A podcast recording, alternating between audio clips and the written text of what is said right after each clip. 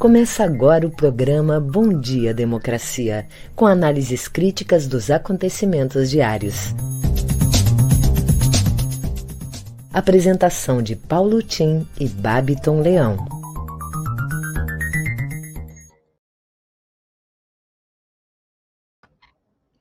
Bom dia, democracia! Bom dia, democratas de todos os quadrantes do Brasil Bom dia, internautas que nos seguem nesse programa. Bom dia, colegas de trabalho, Babton Gilmar. Oito horas da manhã em Brasília, capital da esperança. Continuamos esperando que o presidente da Câmara, enfim, abra o impeachment contra o presidente Figueiredo. Essa seria a melhor notícia desses dias. Bolsonaro falou. Mas que coisa! Bem que eu disse segunda-feira compacta, e eu estou comparando já essa ideia dos militares voltando ao poder, que é, aliás, o assunto hoje que eu estou aqui vendo, por isso me atrapalhei, é o assunto do G1, uma preocupação com essa tutela militar sobre a República. Dia 26 de julho, como eu disse, então, e a grande preocupação de hoje e desses dias é, sem pânico, viu? Mas é a onda de frio que vai se anunciando aqui para o sul do país e que deverá trazer, inclusive, uma queda de temperatura de 10 ou 15 graus abaixo de zero nas serras catarinense e gaúcha. Mas enfim, sem pânico, porque já vivemos frios semelhantes e vamos nos preparar para esse. Eu digo que os velhinhos, os vovôs e vovós, que se cuidem, né? Dizia meu avô, se ultrapassarmos agosto, eu acho que vamos chegar a dezembro. E essa é a preocupação aqui no Sul, ultrapassar essa friagem do julho e do agosto. Mais uma razão ainda, os nossos vovôs e vovós, e eu sou um deles, porque hoje é o dia do vovô e da vovó. Todo cuidado é pouco com eles. Por isso, voltamos à nossa insistência na revisão do Estatuto do Idoso, com vistas a colocar os conselhos municipais do idoso ao amparo da Política Nacional de Direitos Humanos, com um estatuto de profissionalização semelhante ao dos conselhos tutelares. Vamos rapidamente aqui uma passada de olhos nas principais notícias de hoje, né? As Olimpíadas de Tóquio. A skatista maranhense Raíssa Leal, medalha de prata skate street feminino. Aos 13 anos, a aspas, Fadinha, como é conhecida, é a mais jovem medalhista olímpica da história do Brasil. Também preocupação com a luta contra a fome dos brasileiros. Vídeos recriam também a ação da polícia que acabou com a morte de nove jovens em Paraisópolis. Doze PMs foram denunciados. A CPI define o calendário de depoimentos após o recesso. Segue o enigmático mistério em torno do ataque a Joyce Hesselmann, deputada, ex-líder de Bolsonaro, hoje na oposição. Ela diz ter dois suspeitos, mas não ainda nenhuma indicação de nomes. Fantástico mostrou, a propósito dessa flagrante luta dos brasileiros contra a fome, um vídeo ontem com ossos e fragmentos de arroz e feijão no prato dos brasileiros. Essa é a luta. A luta não é mais pela carne, é pelos ossos no Brasil.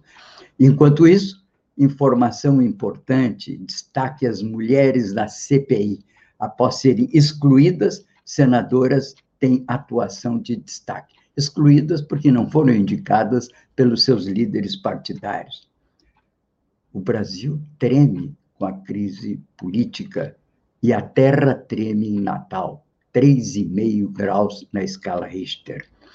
Enquanto isso, um homem é preso ao colocar fogo na estátua do Borba Gato em São Paulo. A matéria tem levantado uma discussão muito grande se, enfim, as correntes oposicionistas que são contra essas figuras de bandeirantes, que eram preadores de índios pelo Brasil inteiro, escravocratas, aí está a foto do incêndio da estátua de Borba Gato. Um grupo desceu, colocou pneus e ateu fogo. É o grupo da revolu das revolucionários da periferia de São Paulo.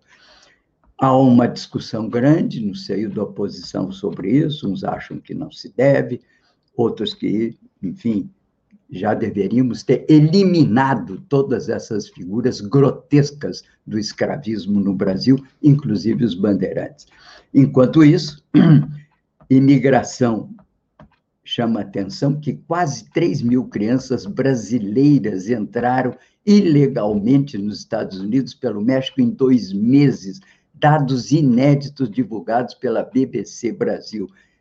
E, além das crianças, é gente escapando por todo lado, fugindo em busca de uma oportunidade, e entre eles, fuga dos cérebros no Brasil. Matéria do Brasil 247 ressalta essa questão que tem sido assinalada por muitos veículos de comunicação.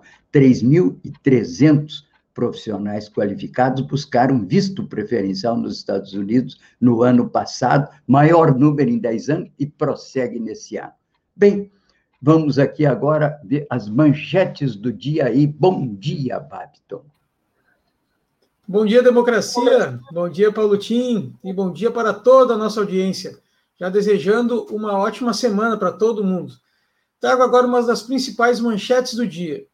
No G1, o Brasil registrou 499 mortes por Covid-19 nas últimas 24 horas, totalizando 549.999 mortes desde o início da pandemia. Brasileira Raíssa Leal, de apenas 13 anos, faz história e é prata no skate street nas Olimpíadas. Fila para conseguir doação de ossos é flagrante da luta de famílias brasileiras contra a fome. 19 milhões de brasileiros acordam atualmente sem saber se vão conseguir alguma refeição para o dia. Dois anos atrás eram 10 milhões. Joyce Hesselman revela ter dado à polícia nome de suspeitos de suposta agressão. Nas Olimpíadas, Tóquio já faz história por ter mais atletas que se declararam LGBTQIA. CNN Brasil. Ciro Nogueira terá reunião com Bolsonaro por vaga de ministro. Rogério Caboclo, presidente afastado da Confederação Brasileira de Futebol CBF, tentou usar 8 milhões de reais da instituição para silêncio de funcionário. Vacinação com primeira dose contra a Covid-19 está suspensa em oito capitais: Campo Grande, Vitória, João Pessoa, Salvador, Florianópolis, Maceió, Belém e Rio de Janeiro. O Brasil recebeu ontem mais de um milhão de doses da vacina da Pfizer. Atos contra Bolsonaro são registrados em todas as capitais brasileiras. Ciro Nogueira teria prometido ao Centrão a volta do Ministério do Planejamento. Estadão. Fabrício Queiroz posta foto com Bolsonaro e aliados e reclama de abandono. Polícia prende suspeito de participar de incêndio da estátua de Borba Gato. No nosso programa de hoje teremos a participação da advogada e coordenadora da bancada do PT na Assembleia Legislativa, Mari Peruso, que vem conversar conosco sobre a agenda semanal da Assembleia. Em seguida, eu volto com o boletim coronavírus. É com você, Paulo Tim. Ok, obrigado, Babiton. Mas é isso. O governo balança, a terra treme em Natal e a sociedade brasileira se mobiliza. Cerca de 100 mil pessoas foram às ruas ontem pelo Fora Bolsonaro em mais de 60 cidades do Rio Grande do Sul. Só em Porto Alegre, calcula-se que 90 mil pessoas indignadas com a morte de 550 mil pessoas brasileiras por Covid e casos de corrupção do governo foram também às ruas demonstrar sua indignação. podemos ver a foto aí na frente do mercado, que foi o lugar de concentração. Lá se concentraram também os membros do Comitê em Defesa da Democracia, levando a sua presença nesse protesto contra o governo Bolsonaro. Bem, aqui estamos abrindo o nosso Bom Dia Democracia, como fazemos diariamente, uma parceria do Comitê em Defesa da Democracia, Jornal Brasil de Fato e Rede Soberania, com apoio da Central Única dos Trabalhadores, CUT Rio Grande do Sul, a DURG Sindical. Bom dia, democracia, um contraponto à grande mídia corporativa na defesa da informação transparente pela democratização da mídia no país. Lembro aqui que eu, Paulo Tim, registro todos os temas aqui comentados com os respectivos links no meu Facebook, na minha fanpage. E nessa edição de hoje, conto com a colaboração do radialista Babiton Leão, à espera do nosso Solão Saldanha, que deverá ainda nessa semana estar conosco nessa programação. Lembro e convido sempre toda a gauchada que de seis às oito da manhã é hora aqui do chimarrão na Estação Democracia e fica aqui esse convite para escutarmos música de raiz, de seis às sete, brasileira, e das sete às oito, em homenagem ao Noel Guarani, um momento de música nativista, da mais pura música nativista rio-grandense. Portanto, aqui a nossa lembrança. Sempre também procure um advogado se você tem alguma sequela do COVID. Do COVID já estudos mostram que podemos ter, e vai aumentando esse número à medida que as pesquisas avançam. Temos em torno de 160 mil crianças órfãs que perderam pai e mãe à espera de um programa especial de apoio do governo federal.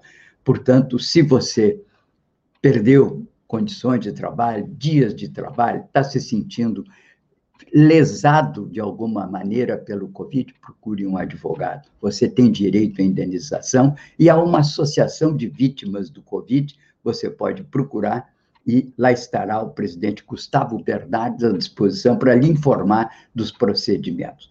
Fim, aqui chamo a atenção que o fascismo ele não adormece e há necessidade de estarmos presentes nas ruas para levarmos a voz do povo brasileiro na defesa da democracia. Ontem foi um dia de júbilo para a oposição, para as forças progressistas.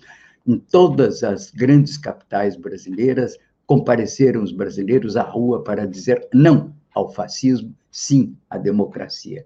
Bem, aqui vamos às notícias do dia inteiro, que nos acompanham principalmente as notícias internacionais, e aqui nos chama a atenção uma matéria mostrando que a Rússia desafia os Estados Unidos e envia 88 toneladas de ajuda humanitária a Cuba. Cuba está vivendo um momento delicado pelo, pelo, pelo cerco que os Estados Unidos há 60 anos move sobre a ilha e com dificuldades até de receber medicamentos e alimentos. A Rússia, enfim, manda 88 toneladas de ajuda humanitária. É hora também, aqui no Brasil, de pensarmos numa ajuda ao povo cubano. Pepe Escobar chama atenção sobre um fato importante. Sempre a Rússia nessa pugna mais belicosa com os Estados Unidos. Ela apostou isso na Guerra Fria e continua apostando num forte rearmamento militar daquele país. Pepe Escobar, do Asia Times, jornalista internacional brasileiro, diz que enquanto os cães da demonização do eixo China, Irã, Rússia ladram, as mais recentes novas armas da Rússia estão claramente correndo à frente. A exposição anual aeroespacial MAX de 2021 foi aberta no aeroporto de Zhukovsky, nos arredores de Moscou. Não com estardalhaço, mas com muita repercussão. Portanto, atenção, que a atenção, seja da Guerra Fria, da Guerra Híbrida, continua ameaçando esses tempos que nós vivemos e os Estados Unidos, naturalmente, se fortalece para o que diz que é uma, uma reorganização para enfrentar a competitividade com o Oriente.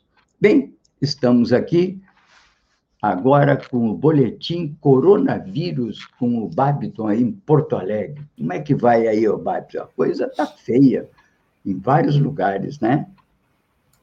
Pois é, Paulo Tim, trazendo hoje o painel Coronavírus Rio Grande do Sul, trazendo a situação do Estado aqui no nosso Boletim Coronavírus, que é disponibilizado pela Secretaria Estadual de Saúde e foi atualizado ontem às 10 horas e 38 minutos.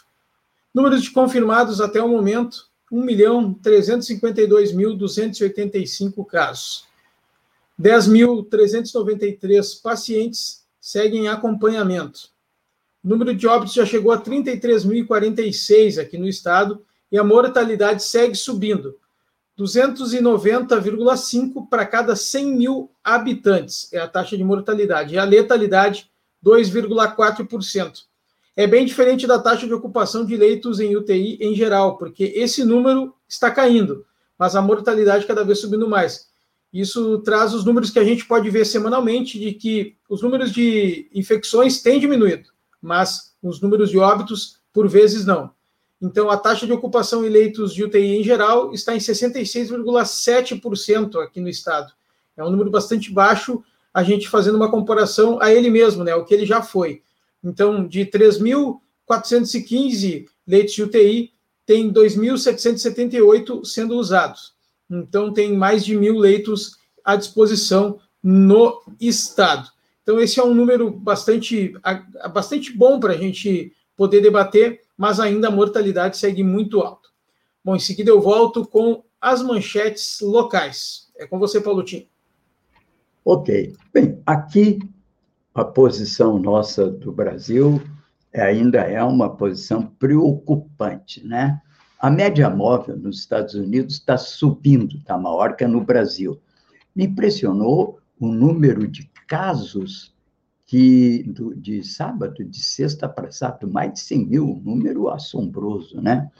Mas aqui estamos com uma média de 1.101 óbitos, continuamos nesse patamar acima de mil, que é um número absurdo. É uma coisa impressionante. A gente fica falando em números de mil mortos, né? Isso aí são três, quatro Boeings caindo, entende, diariamente provocando esse, esse verdadeiro genocídio pela falta e pelo atraso nas vacinas, né?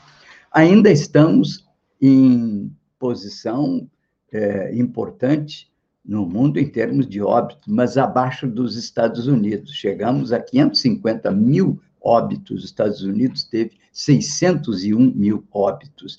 E agora, nos Estados Unidos, eles enfrentam a contaminação dos que não querem se vacinar, que aí é que está havendo o maior problema, porque há vários segmentos da sociedade que se recusam à vacina e ficam expostos. Aqui no Brasil está acontecendo isso também. E nós estamos em quarto lugar em vacinação no mundo, atrás dos Estados Unidos, Alemanha e Índia. Tivemos nessas últimas 24 horas 499 mortes, com uma média, como eu falei, uma média móvel dos últimos sete dias de 1.105.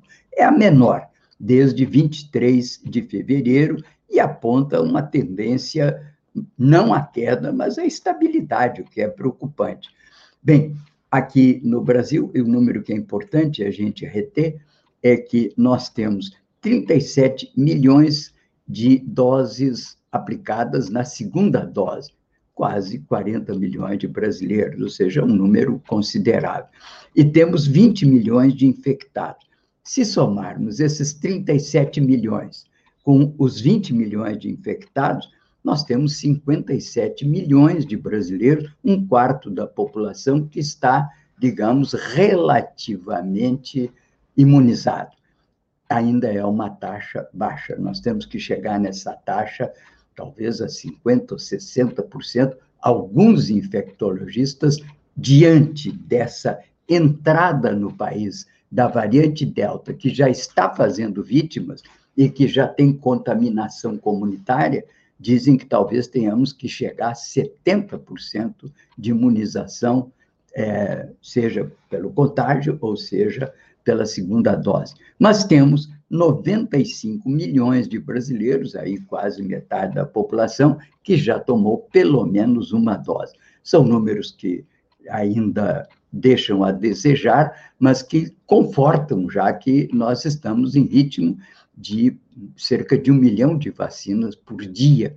Muito provável que nos próximos três meses, ou seja, nos próximos 90 dias, tenhamos acrescentado mais pelo menos uns 40, 50 milhões de brasileiros com a segunda dose, o que nos daria margens cada vez maiores de relativa eh, segurança sanitária com relação à pandemia. Mas essas são informações importantes, mas importante também que se saiba que a Poder Data fez uma pesquisa e mostra que 51% dos brasileiros culpam Bolsonaro pela crise do Covid. Grupo que responsabiliza o presidente cresceu oito pontos em três meses. 18% apontam governadores como culpados. É, enfim, uma conscientização da população sobre as responsabilidades por esse número imenso de mortes que temos. Aí parece que a CPI está cumprindo um papel muito importante de publicização desses fatos que envolveram a demora na compra da vacina, não só a demora, mas a demora por supostos interesses de financeiros, que é a sombra da corrupção pairando sobre o Palácio do Planalto, já de uma maneira bastante incisiva. Bem, também muita gente perguntando: e a terceira dose vai ser necessária? Não é necessária? Aqui recoloco mais uma vez e lembro que Brasil e outros países consideram a dose de reforço para enfrentar variantes e novas ondas de vacina. Isso está no podcast do Folha Wall da semana passada. Eu registro mais uma vez e deixo aí hoje para aqueles que queiram conhecer melhor sobre essa questão. A CPI, enquanto isso, define o calendário para quando retornar no dia 4 de agosto às suas atividades.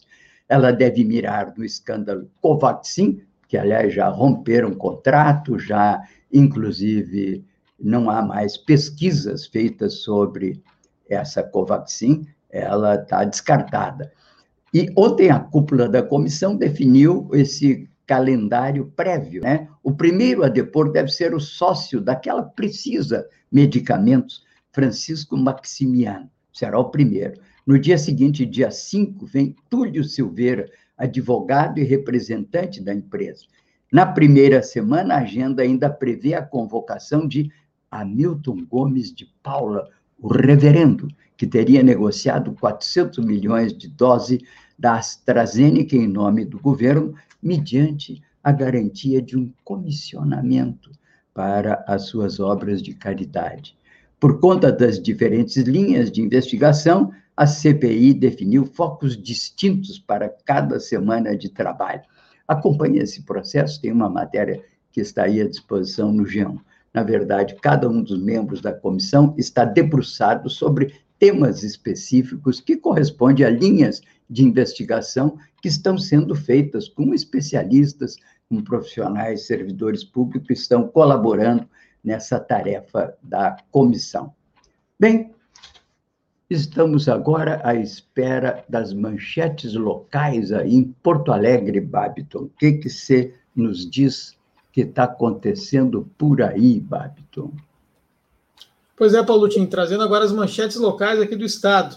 Primeira mão, Brasil de Fato RS. Cerca de 100 mil pessoas foram às ruas pelo Fora Bolsonaro em mais de 60 cidades do Rio Grande do Sul. Em Porto Alegre, foram 90 mil pessoas indignadas pelas quase 550 mil mortes por Covid-19 e casos de corrupção no governo. Privatização da Eletrobras pode desabrigar 1.500 pessoas em Candiota. Correio do Povo. Com triagem clínica e testagem de público, Porto Alegre realiza primeiro evento teste. Ministério da Saúde confirma envio de mais de 486 mil doses da vacina ao Rio Grande do Sul. Porto Alegre retoma a vacinação para adolescentes com comorbidades e gestantes nesta segunda-feira. Gaúcha ZH. Sindicância é aberta para apurar causas do incêndio na sede da SSP e avaliar prejuízos. Jornal do Comércio. Porto Alegre mantém faixa etária de 31 anos ou mais para vacinação nesta segunda-feira. Venda de CE Geração, Sulgás e CRM deve ocorrer ainda este ano, prevê secretário Luiz Henrique Viana, PSDB. Em seguida, eu volto aqui com as notícias locais do nosso parceiro matinal. É com você, Paulo Tim. Ok. Tenho chamado a atenção dos quatro mais um grandes problemas, grandes tensões que vamos enfrentar nos próximos meses. Covid, crise de energia, inflação e desemprego, a crise institucional e a manipulação do processo eleitoral, onde se destaca esse debate sobre o fundo eleitoral de quase 6 bilhões de reais que foi aprovado pela, pelo Congresso Nacional e que está agora nas mãos do presidente Bolsonaro, que diz que vai vetar. Mas se ele vetar, ele vai ter problemas com a sua base, que diz que quer repor esse valor, que era o valor da contribuição do setor privado antes que se proibisse a intervenção do setor privado. Esquece o pessoal da Câmara, esses líderes que aprovaram essa medida, que aquelas, aquele valor de 6 bilhões do setor privado em campanhas anteriores, é, que foi a campanha de 2014, que esses valores eram inflados pela manipulação do processo eleitoral por empresas interessadas em negócios e que compravam as eleições para colocar os mandatos desses deputados e senadores e governadores no bolso, se não presidentes da República. Então, é claro que não tem sentido tentar repor esse valor agora. Mas, bem, essa é a questão da questão eleitoral. Voltemos ao segundo ponto dessas tensões, que é a crise hídrica, porque uma pesquisa mostra isso que temos aqui chamado a atenção, que a população vai se cansando desses aumentos de preço, né? A pesquisa do Poder Data revela que há um 57% dos brasileiros temem um apagão nesse ano. 33% dizem não se preocupar. E medo de eventual falta de energia é maior no Nordeste. Portanto, vai crescendo aquilo que temos chamado a atenção aqui, que é, na verdade, o risco do apagão de energia ainda esse ano e que é adicional ao aumento do preço da conta, né? Ainda assim, para 86% dos brasileiros, a conta de luz está muito alta, está muito cara. Só 11% é, falam é, que está razoável e uma pequena margem, 1%, diz que o preço é justo, que o valor empenhado é baixo. E 2% não souberam responder. Portanto, a crise hídrica associada à possibilidade de crise energética nesse ano vai se tornando uma preocupação cada vez maior aqui dos nossos, do, de, de, da maior dos brasileiros, né? Bem, enquanto isso, também é importante que se destaque como é que as instituições estão acompanhando isso, né? Uma matéria do jornal da USP, Atualidades, chama a atenção do aumento de desmatamento e redução na aplicação de sanções administrativas. As multas foram lá abaixo, porque agora, para fazer uma multa, é um processo burocrático. O governo retirou a autoridade do fiscal para fiscalizar e impor multas aos contravetores do, de, dos crimes ambientais, criminosa, enfim. A auditoria especial feita pelo Tribunal de Contas da União, matéria do SECOM, avaliou as ações do governo federal na prevenção e combate ao desmatamento ilegal e queimadas na Amazônia nos últimos dois anos. Dizem que há problemas de estrutura na governança da política de controle do desmatamento, redução de sanções administrativas por parte do IBAMA e aumento do desmatamento nesse período. Isso é matéria do Tribunal de Contas da União. A auditoria operacional feita pelo TCU avaliou as ações e concluiu que o trabalho apontou problemas na estrutura da governança da política de controle do desmatamento e houve redução da participação das partes interessadas. Diz também que falta ainda definição clara das competências do Ministério do Meio Ambiente e do Conselho Nacional da Amazônia Legal, o que pode gerar sobreposições e lacunas de atribuições. Nos últimos anos, em especial em 2019, houve uma redução na aplicação de sanções administrativas por parte do IBAMA, apesar do aumento no desmatamento. A fragilização jurídica do porte de arma para os fiscais ambientais também é problema, em um contexto de aumento de ameaças e violências contra os fiscais. Para não falar daquela intervenção direta do ministro do Meio Ambiente, ex-ministro Ricardo Salles, que compareceu em loco para autorizar a liberação de uma madeira supostamente legal e que acabou sendo exportada e que está ali valendo agora um processo na Polícia Federal com é, a vigilância do Supremo Tribunal Federal.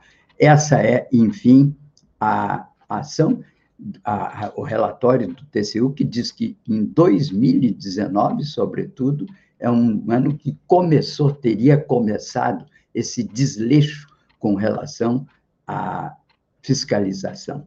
Bem, a crise energética continua sendo debatida em todo o país. Queria lembrar que aí tem o acesso no YouTube para um debate que fizemos aqui no dia 9 de julho, debate sobre a crise energética. Está aí o link, aqueles que quiserem encontrar ou aprofundar seus conhecimentos disso.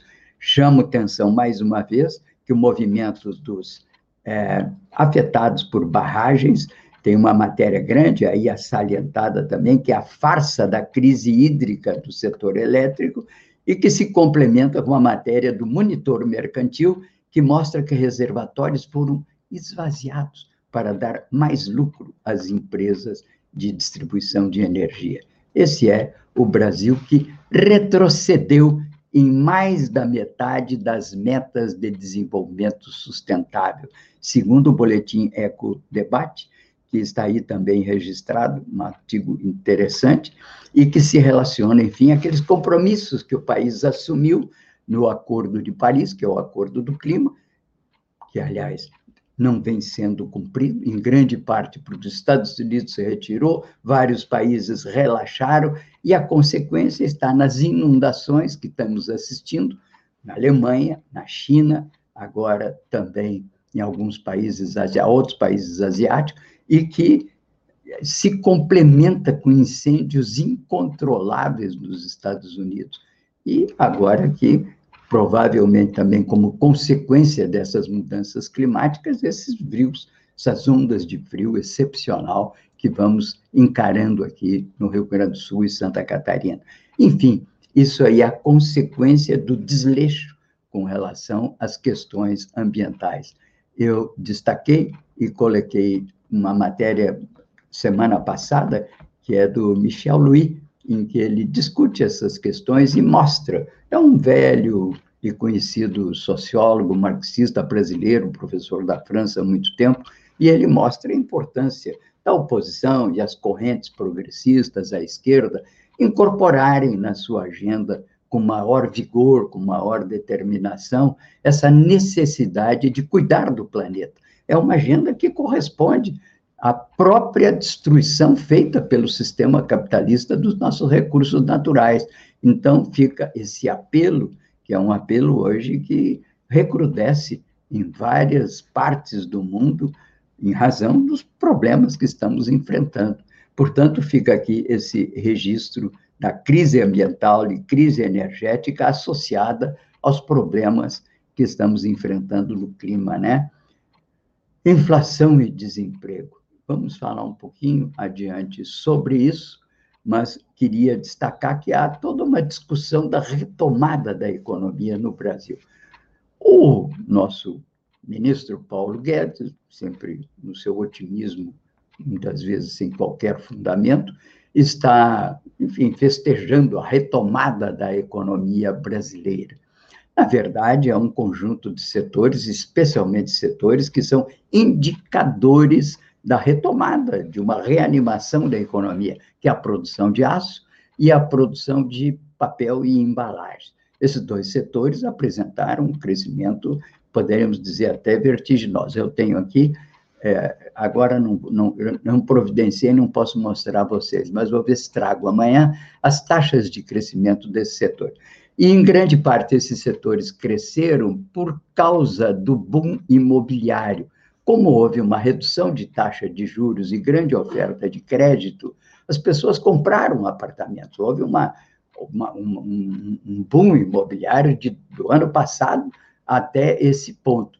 E isso, naturalmente, demanda mobiliário, demanda também material de construção e, entre outras, também, que são os, os requerimentos de de aço para esse conjunto que puxou o crescimento da economia. Mas é importante salientar que nós ainda estamos abaixo da linha d'água, nós ainda não voltamos aos níveis que são os níveis de PIB, de renda per capita e muito menos de emprego naquele ano anterior à crise, que foi o ano de 2015. Portanto, estamos longe. Uma matéria hoje do Petrônio Portela destaca isso. Eu vou falar mais tarde para vocês, mas vamos escutar agora. Já está aqui a nossa querida doutora Mari Perusso e eu lhe dou bom dia. Estamos aqui escutando, atentos à sua à sua análise de hoje do que vai pela Assembleia Legislativa, doutora Mari. Com a palavra. Bom dia, Tim, bom dia, democracia, nossa rede. É, eu vou continuar falando, Tim, sobre um tema que tu estavas falando, que é a crise hídrica. Nós, na Assembleia, estamos em recesso, né? A Assembleia volta dia 3 de agosto, mas continuamos em intenso trabalho, é, muito principalmente em cima da questão da privatização da Corsã. Existem três projetos de lei na casa, um sobre a privatização e dois sobre a regionalização, e eles devem ser votados é, no final de agosto. Então, este mês ainda de julho e agosto, a gente está com uma intensa mobilização. E um dos convites aqui para quem assiste é que acessem o site da Assembleia, Assembleia Legislativa Rio Grande do Sul, e é, entrem num um box que se chama Consulta Pública. A Assembleia Legislativa está fazendo uma consulta pública sobre a questão da regionalização e da privatização. É bem importante é, a mobilização para se manifestar nesse processo.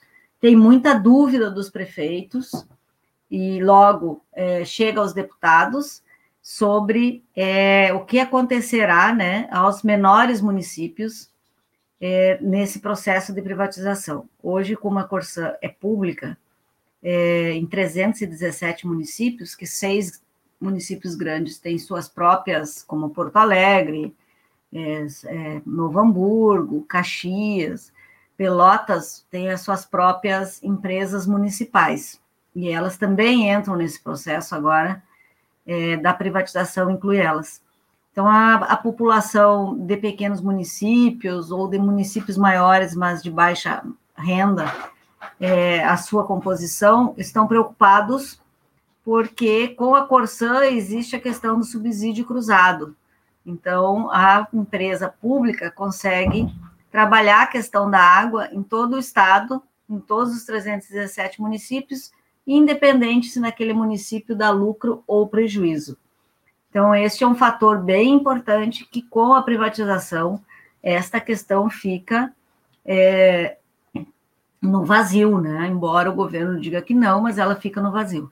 Então, o convite aqui é que todos e todas acessem né, este link da Assembleia Legislativa, página, entre na consulta pública e coloquem a sua opinião lá sobre esse processo de privatização da água no Rio Grande do Sul. Em seguida, nós devemos lançar o plebiscito popular, são mais de 30 entidades ah, entidades sindica sindicais, partidos da oposição, igrejas, é, para fazer uma consulta sobre o que, que significa se nós somos pela água pública ou não. E terminar é isso, né? Em plena crise hídrica no Brasil, nós estamos abrindo mão dessa questão no Estado, não se discute o aquífero Guarani, o processo da regionalização não leva em conta as bacias hidrográficas, é, o momento é bem importante para a gente é, se posicionar. Obrigada aqui à Rede Democracia, bom dia a todos e todas. Ok, do, doutora Mari, muito obrigado, um assunto importante. Vamos aqui insistir, portanto, para que os nossos ouvintes e toda a gauchada se manifeste aí no consulta pública, né, da Assembleia Legislativa sobre a sua opinião sobre esse, a privatização né, da água no Rio Grande do Sul, e também vamos nos preparar aqui para esse plebiscito de 30 entidades, não é? Que deve ocorrer. Já tem uma data para esse plebiscito, doutora Mari? Lançado agora nos primeiros dias de agosto, ele vai se dar é, tanto por escrito, né, com cédulas escritas, mas terá uma plataforma, uma plataforma que nós vamos lançar semana que vem, é, que se chama Decidim.rs. Por que Decidim.rs? É uma plataforma de participação popular que é, é, muito usada em Barcelona e Madrid, que vieram buscar anos atrás o orçamento participativo em Porto Alegre. Né? O nosso caiu, né? não existe, e países como a França, próprio Paris, né? É, na Espanha, Madrid, Barcelona, extremamente avançado na modernização da consulta popular. Nós vamos fazer o lançamento dessa página e será online, será é, com banquinhas nas principais cidades do estado. Então, nós lançaremos e a semana que vem eu vou informar a data e como funciona aqui. Será a minha pauta de segunda. Muito bom. Se tiver um manifesto também, já vamos divulgar Sim. aqui, não é? Uhum. para que todo mundo fique conhecendo, enfim, os, os, fundamentos dessa consulta e dessa posição.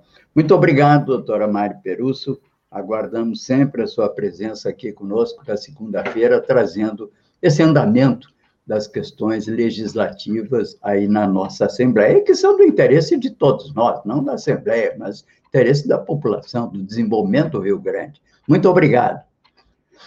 Bem, vamos aqui então ao quarto ponto, né, das tensões que estamos enfrentando e vamos enfrentar nos próximos meses, né?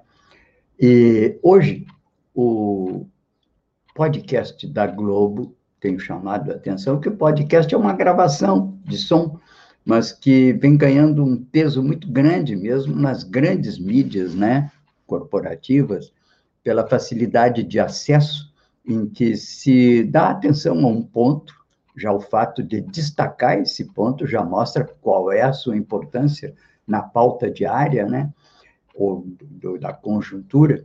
E hoje o podcast trata dos militares de novo no poder. Ou seja, anda, vira e mexe, nós estamos aqui discutindo essa questão da democracia e da república no Brasil, né? Dessa presença que foi quase que uma constante dos militares na nossa vida pública e que depois da Constituição de 88 parecia que tínhamos chegado a uma equação civilizada, né, em que os militares voltariam para os quartéis e a partir de então é, tinha-se a expectativa de consolidar uma democracia republicana e habilitada a aprofundá-la, porque a nossa democracia ela ainda tem muitos caminhos a percorrer. Temos que incorporar grandes massas de população ao mercado e à cidadania, temos que fazê-la com que ela saia do, da exclusividade democrática do voto para isso que é a participação na vida pública, com essas consultas públicas, né? Que façam com que as pessoas se interessem pela política e compreendam que a pior maneira de interferir na política é dizer que não se interessa por ela, porque isso é a maneira de entregá-la normalmente para aqueles que se aproveitam da política precisamente por esse abandono da vida pública por aqueles que são os principais interessados, o povo brasileiro, o cidadão brasileiro. Então, a questão dos militares anda, vira e mexe, volta à tona. E o assunto hoje chama a atenção que os militares, primeiro, tiveram um, um, uma presença fora do país, com essas missões militares no Haiti, no Congo, missões internacionais, que relevaram a participação do Brasil, contribuíram, inclusive, para essa imagem de presença do Brasil nos fóruns e nos organismos multilaterais. Mas parece que ensejou também a possibilidade de que, fortalecidos por esses longos dias de convívio no exterior, fosse se cevando aí a ideia de um retorno que, embora não tenha o caráter de golpe militar, como nós vimos antes, começa a tomar forma, digamos assim, de um partido militar que vem se substituir aos civis e, com isso, na crença de que são melhores para o Brasil do que os civis. Ora, isso traz uma série de distorções e é isso que trata esse podcast hoje, porque os militares são uma corporação fardada e armada e que, portanto, ela deve se colocar a serviço de instituições de Estado e no seu devido lugar, que são os quartéis. E aqui no Brasil, depois que eles começaram a intervir nessas garantias da lei e da ordem, parece que foi se constituindo o entendimento de que é normal que militares ocupem funções civis. Hoje, tem 6 mil militares. E, claro, inclusive, até foi se criando um benefício para esses militares, porque eles hoje embora não seja exclusivo para eles, mas eles acumulam ao seu salário de aposentado, ou às vezes até da ativa, como é o Pazuello, acumulam o DAS, que é a função cargo comissionado, com o cargo, o salário, o soldo que tem das Forças Armadas. Isso aí chega a salário de 50, 60, pode ser até mais. E isso é naturalmente um furateto e contribui para a contaminação da ética militar pelo interesse financeiro. Isso é extremamente comprometedor daquilo que na ética militar se chama de pundonor militar. Então, o que está em discussão hoje no Brasil não é tanto se vai ter golpe ou não vai ter golpe, até porque provavelmente o golpe seria uma ambição pessoal de um presidente da República que não se contém no seu afã de estender o seu poder não seria algo de tipo institucional, como foi em 64. Então, esse golpe pessoal do Bolsonaro, pode até haver uma tentativa nesse sentido, ele não encontra muita ressonância é, nas, na, nas instituições, mas é, é sempre um risco. De qualquer maneira, o problema não é o golpe, é a tutela militar que se estabelece sobre a vida do brasileiro. E isso é altamente comprometedor para o funcionamento e aprofundamento da democracia entre nós. Porque os valores que regem a, a vida militar, do um manda, outro obedece, não são os valores da vida civil. Os valores da vida civil e que estão impregnados na ideia de construção republicana da democracia é do dissenso, é da valorização, inclusive, de grupos organizados que defendem ideias próprias na forma da Constituição. Então, não tem o menor sentido hoje ficar colocando essas questões de intervenção militar na vida brasileira e de presença dos militares. Bom, parece que os nossos internautas ficam aí nos acompanhando, às vezes tem algum recado a nos dar, não é, Babiton? Não, Paulotinho, temos que trazer ainda as manchetes locais aqui do nosso Bom Dia Democracia, nossos parceiros, o Matinal. Estado e Prefeitura se dividem quanto à retomada de eventos. Perdão, manchetes não, notícias. Até 600 pessoas estavam autorizadas a ir em uma festa ontem à noite em Porto Alegre. Sob supervisão das autoridades, a balada na casa NTX serviu como evento teste para a retomada do setor na capital, um dos mais afetados em razão das restrições da pandemia.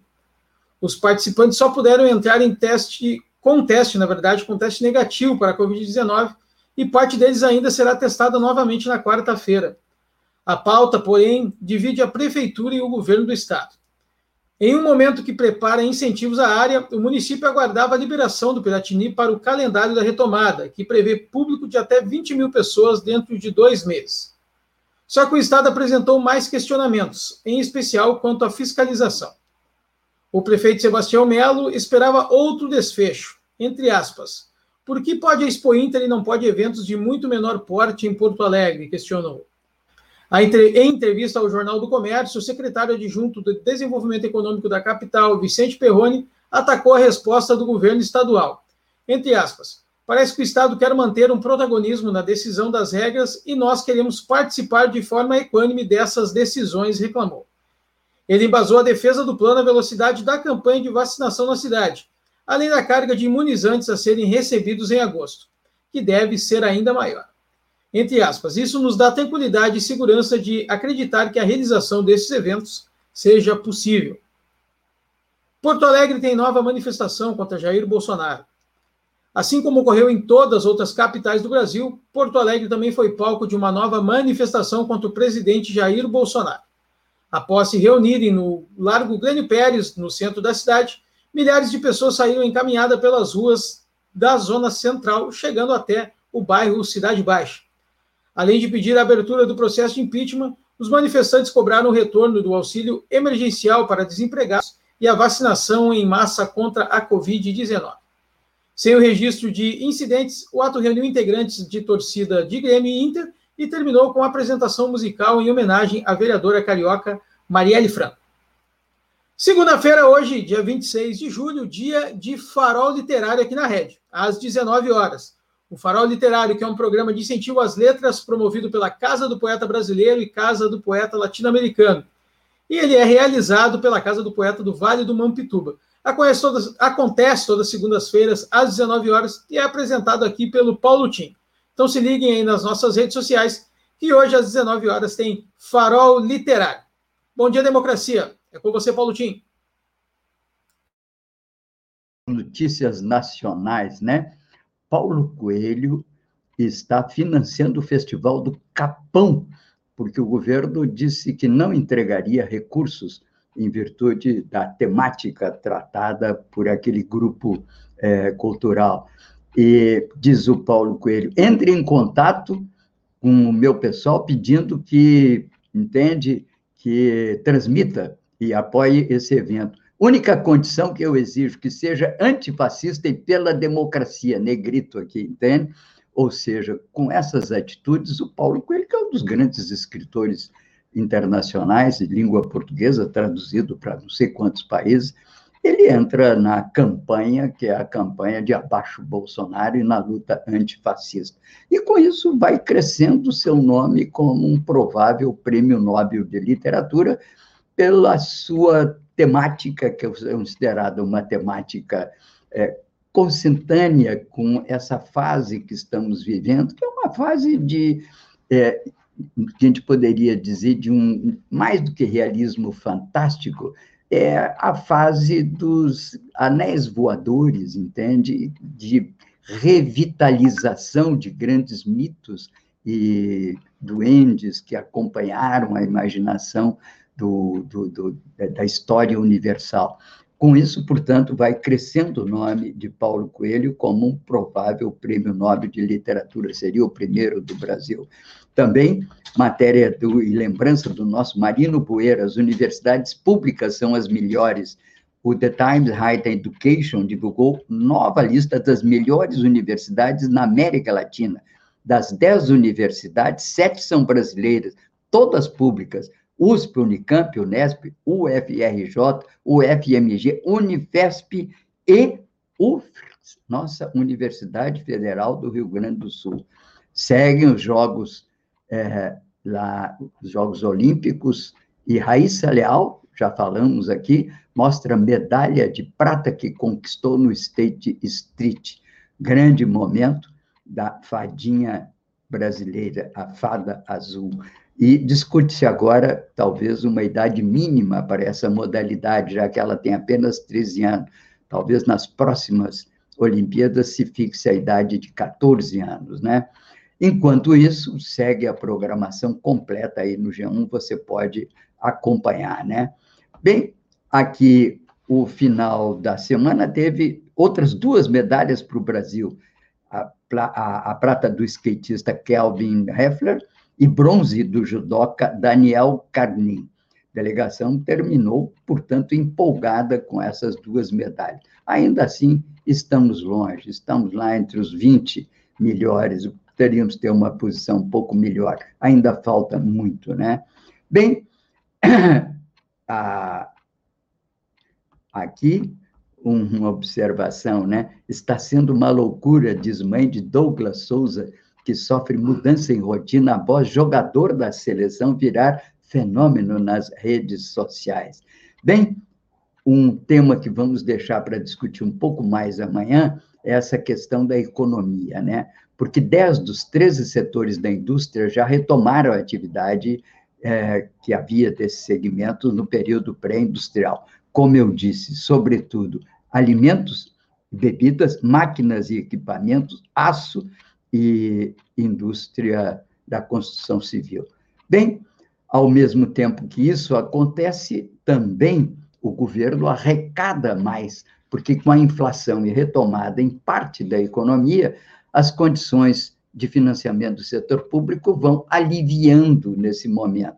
O governo arrecadou 137 bilhões em junho, maior valor para o mês desde 2011 mas é claro que são valores nominais, né? E no primeiro semestre arrecadou 882 bilhões, o maior valor para o período desde 95. São, enfim, sintomas de mudança.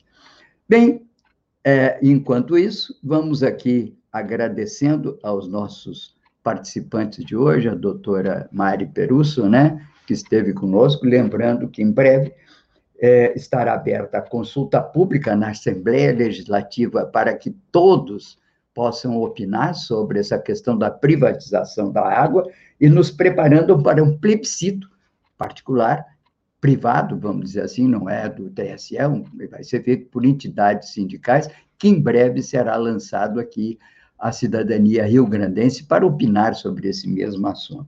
Agradecemos aqui a doutora Mari pela sua presença conosco, ao Babiton e ao Gilmar, nossos colegas, e vamos encerrando nesse dia que está meio quente, olha aqui, mas é, é a chuva que se anuncia antes do friozinho que vai começar a pegar amanhã de tardezinha de noite. Vamos ficar preparado, portanto, né? Vamos ficando por aqui. Viva a democracia!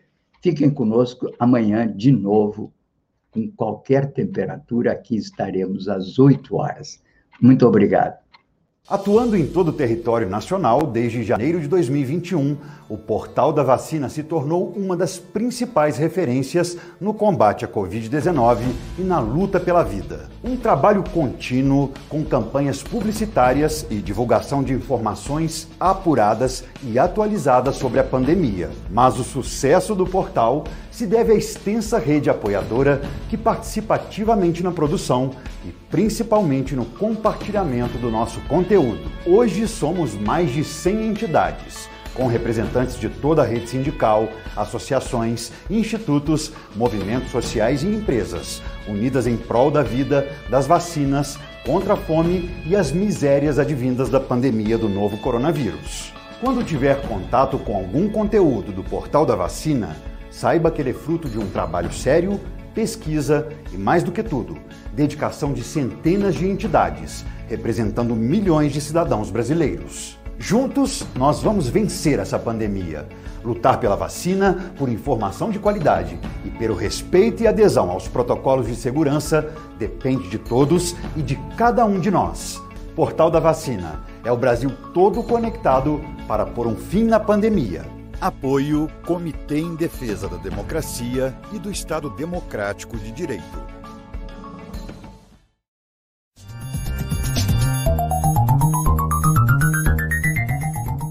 Este foi o programa Bom Dia Democracia.